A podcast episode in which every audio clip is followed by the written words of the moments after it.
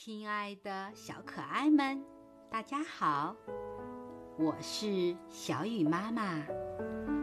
今天我给你们讲的故事是《寻找糊涂虫》，希望你们喜欢。森林小学里有一只很大很大的失物招领箱。箱子里塞满了学生们丢失的东西，有单只的手套，有围巾，有手帕，有卷笔刀，有橡皮，还有三顶帽子。管失物招领箱的鳄鱼胖胖可着急了，因为这些失物。把箱子都快挤满了，可是没一个人来领食物，真是一些糊涂虫，自己掉了东西都不知道。鳄鱼胖胖非常生气。有一天，他贴出一张告示，上面写着：“请大家。”在三天内把丢失的东西都领回去。要是过期不领，我请汪汪狗来。汪汪狗能闻出这些东西的主人是谁。到时我会把这些人的照片登在《森林报》的糊涂虫专栏里。大伙一看，可急了。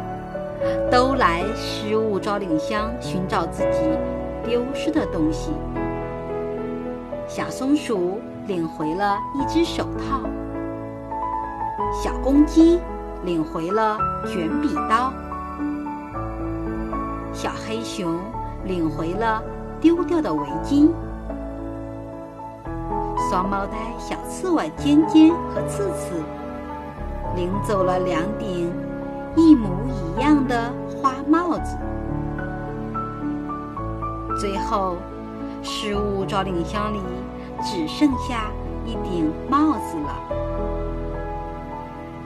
鳄鱼胖胖把汪汪狗请来了，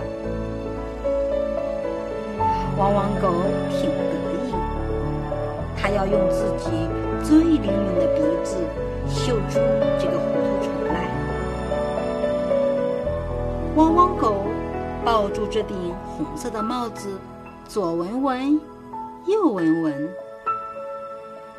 大家都很紧张地瞧着汪汪狗，不知他找出的这个糊涂虫是谁。汪汪狗闻了老半天，最后他不好意思地放下帽子，说。起来了，这顶帽子是我姑妈给我的生日礼物，丢了好久了，我都把它给忘了。大家轰然大笑起来，说：“汪汪狗的鼻子真灵，闻出自己是个糊涂虫。”汪汪狗难为情地说：“是的。”这帽子上留着的就是我的气味，我是一个糊涂虫。小朋友们，丢三落四是非常不好的习惯，我们千万不要向汪汪狗学习哦。好了，今天的故事就讲到这里。